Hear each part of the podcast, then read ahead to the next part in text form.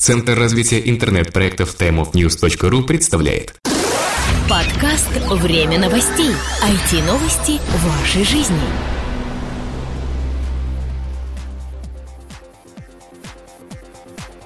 Здравствуйте, уважаемые слушатели! В МП3 эфире 109 выпуск нашего информационно-новостного подкаста. Все самое свежее и интересное из интернетных новостей только у нас, ну а преподносим все это вам на блюдечке мы, Сергей Болесов и Влад Филатов. На этой неделе Медведев усомнился в подлинности роликов с нарушением на выборах. Ну, как мы знаем, 4 декабря состоялись выборы депутатов Государственной Думы, ну и законодательных собраний э, в регионах и также местных э, некоторых органов. А, и на этих выборах были зафиксированы многочисленные нарушения, в частности, различные вбросы и так далее. Ну, естественно, в самые кратчайшие сроки в интернете появились видео подтверждения этих данных, но Дмитрий наш Анатольевич усомнился в их подлинности. Как передает РИА Новости, на встрече с членами общественного комитета своих сторонников глава государства заявил, что посмотрел какие-то ролики, которые люди вывешивают. Там на них и не видно ничего, кричат «караул», «безобразие», отметил Медведев. Вместе с тем он добавил, что, конечно, по нарушениям необходимо будет разбираться. Но в любом случае я считал и считаю, что «Единая Россия» выступила достойно, подчеркнул глава государства. Как сообщает нам Интерфакс, Медведев также заявил, что парламентские президентские выборы прошли честно, совсем без использования административного ресурса.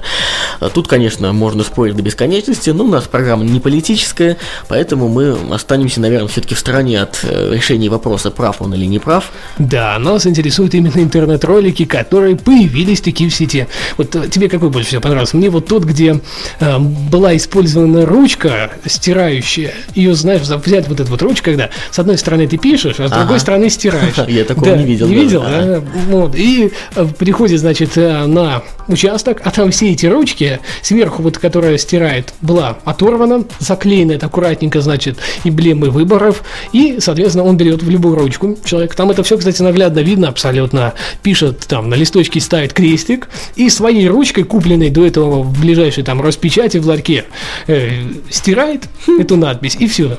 И то есть, э, вот тут вот нарушение прям самого избирательного участка. Да. Ну, нарушений было действительно достаточно, и видео подтверждение этому на YouTube до сих пор есть. Если вам интересно, посмотрите. Ну, а то, что Медведев сомневается в их какой-то честности и правдивости... Ну, правильно сомневается, но а то он и глава государства. Все-таки, знаешь, верить всем и сразу это нереально. Ну, посмотрим, что нам в итоге скажет президент. А, в любом случае, Россия это не Америка. Он траты американцев только за один киберпонедельник достигли исторического рекорда.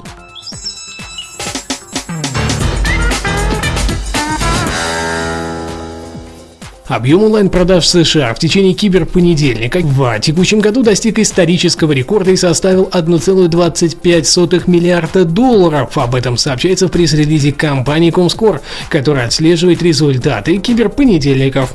Результаты 2011 года превысил прошлогодний в 1 миллиард долларов на 22%. Да, за неделю с 28 ноября по 2 декабря, по данным Comscore, американцы потратили на покупки в интернете также рекордную сумму – почти почти 6 миллиардов долларов. Это на 15% больше, чем в прошлом году. И это, э, Влад, э, несмотря на все сообщения о Кризис, кризисе, который творится в Америке, да. Да, и самое интересное, что как раз э, Черная пятница, так называемая, не показала рекордных продаж. А все почему? Американцы переходят на киберпокупки. Да. И их уже не завлечь ну, вот этими типа скидками в крупных розничных сетях. Сейчас они все больше идут а, в розничные сети онлайн типа Amazon.com и так далее. Вот, кстати, я могу согласиться с э, этим утверждением, что в интернете покупать таким образом американцам выгодно.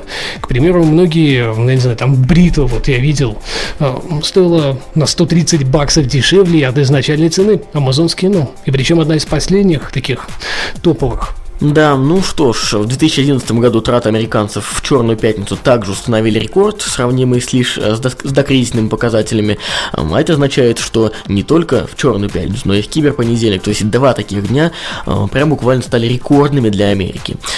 Интересно, когда такие дни мы сможем наблюдать в России.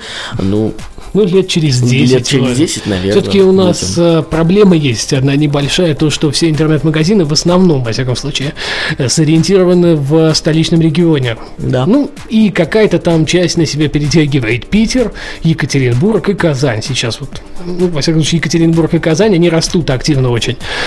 А вот э, так, чтобы во всех остальных регионах, э, ну, к сожалению, не очень незаметно. Ну, вот э, мы с тобой наглядно увидели и воспользовались услугами озон.ру, которые за минимальное количество денег доставили товар в свой центр выдачи. Возможно, крупные интернет-магазины будут как раз по городам России открывать подобные центры и доставлять там за копейки да, товар. Да. И, соответственно, как раз тут интернет-продажи пойдут в России на этом нереальные заоблачные высоты, и у нас появится Кибер Мандей. Да, вы не подумайте, что это какой-то пиар или реклама. Действительно, за копейки доставляют в центр выдачи в других городах. Не, прям... я, я к чему? Я просто не могу сказать, может быть, каких-то других магазинах, интернет-магазинах есть аналогичный сервис. Да. Ну, если есть, пишите в комментариях. Да. Исправим несправедливость, расскажем в следующем выпуске. Да, пока рядовые американцы покупают товары со скидкой в Черную пятницу и Кибермандой, э, более предприимчивые эм, американцы, которые, например, основали когда-то Facebook и руководят им до сих пор, приобретают геосоциальный сервис GoWalla. Социальная сеть Facebook приобрела геосоциальный сервис GoWalla, который считается одним из основных конкурентов Foursquare. Об этом со ссылкой на анонимные источники сообщает CNN Money. Предполагается, что разработчики сервиса войдут в число сотрудников Facebook и будут работать над функцией временной шкала таймлайн, анонсированной еще в сентябре Facebook. А вот сумма сделки не разглашается. Представители обеих компаний отказались комментировать сообщение о достигнутой договоренности. Примечательно, что геолокационный функционал был запущен в Facebook в августе 2010 года. Однако спустя год сервис, получивший название места Facebook Places, был закрыт. Видимо, они, может, решили все-таки еще относительно вот возродить вот этот вот Facebook Places места. Может быть, может быть. Как сообщает нам TechCrunch, в феврале 2011 года сервис достиг отметки в миллион пользователей, а Foursquare к э, июню этого же года зарегистрировался уже 10, 10 миллионов человек. А что, смотри, если реализовать вот такую социальную структуру интересную, как сейчас Foursquare есть, и интегрировать ее в Facebook, народ будет пользоваться. Потому что зачем использовать еще и Foursquare, если у тебя есть, например, Facebook, и у тебя там много друзей. Это логично, ты показал, где ты находишься, без автопостинга, например, туда из того же Foursquare. Посмотрим, как это коснется, может быть, Россию, да, интересно все-таки. Да, ну, в России, знаешь, отдельные темы свои. Где-то там американцы покупают товары в магазинах, э, и, соответственно, там, не знаю, кибермагазины делают э, скидки а вот в России баннеры на главной странице Яндекса подорожают на 67%. Компания Яндекс объявила о повышении цен на медийную рекламу в следующем году в среднем на 28%, в то время как компания Mail.ru свои расценки менять вообще не собирается. Об этом сообщают ведомости в номере от 5 декабря. Как сообщил изданию «Ведомости» директор по развитию медийных продуктов Яндекса Лев Глейзер, компания меняет рекламный прескурант ровно раз в год. И в прошлом году медийная реклама Яндекса подорожала на 24%. В этом же средняя цена на баннер возрастет на 28%. А реклама на самой главной странице Яндекса при заключении годового контракта подорожает аж на 67%. Что это показывает? Это показывает рост Яндекса и, естественно, его позиции в плане интернет-рекламы. То есть, видимо, у них и показатели собственные растут, да? То есть, ну, то, что реклама становится еще более ликвидной, нежели была год назад, например. И, соответственно, э, рост вполне рационален и правилен. Что тут говорить? Во-первых, э, можно порадоваться за Яндекс э, только потому, что спрос на размещение рекламы на их страницах только возрастает, даже больше сейчас, чем их возможности. Но, во-вторых, как отмечается в новости на ленте.ру, вот в этой, уже на следующий год есть э, определенный ряд договоренностей с некоторыми клиентами уже по новым расценкам. То ну, есть ну, волноваться что, не о чем. Да, да, и я так понимаю, вот этот вот постоянный рост Яндекса, соответственно, интересен и рекламодателям, а ну а подъем цен, ну что ж, Везде цены растут. А когда выгодно все-таки покупать даже по поднятым ценам, то никто не Значит, будет сомневаться. Выгодно. Да, никто не будет сомневаться, делать это или не делать. Из Google Plus можно будет звонить на телефонные номера. В социальной сети Google Plus появилась возможность звонить на телефонные номера через сервис видеовстреча. Об этом сообщил Ярко Ойкаринен, создатель онлайн-чата IRC, а ныне работник Google на своей странице в социальной сети. Функция бесплатна для пользователей, но работает только для звонков из США и Канады на номера этих же стран. Подобный функционал в Gmail, почтовом сервисе компании, был запущен еще в августе 2010 года, однако он позволяет одновременно соединяться только с одним абонентом. А пользователей мобильных телефонов можно добавлять к конференциям в расширенной версии сервиса. Это интересно, да? У нас в России, по-моему, вообще бесплатно ничего не делают. А здесь э, Google, привлекая, хоть как-то привлекая пользователей в свою социальную сеть, э, предлагает им совершенно рациональную вещь звонки. При этом э, этот абонент не будет ограничен как раз Google Плюсом. Можно будет набрать его на обычный, например, мобильный телефон, я думаю, или городской. Да, это расширение вообще как бы понятие. Ну, это граница да, расширения. Расширение границ. То есть социальная сеть э, так стирает постепенно границы даже для тех, кто, предположим, в ней не зарегистрирован. Я уверен, что человеку, которому ты звонишь, регистрация в Google Плюс не нужна. Что, в общем-то, удобно и Да. понятно. А может быть, у тебя телефон сел, а тебе позвонить срочно надо, например. Вот Открываешь именно. Google Плюс на своем ноутбуке, компьютере и набираешь. Совершенно верно.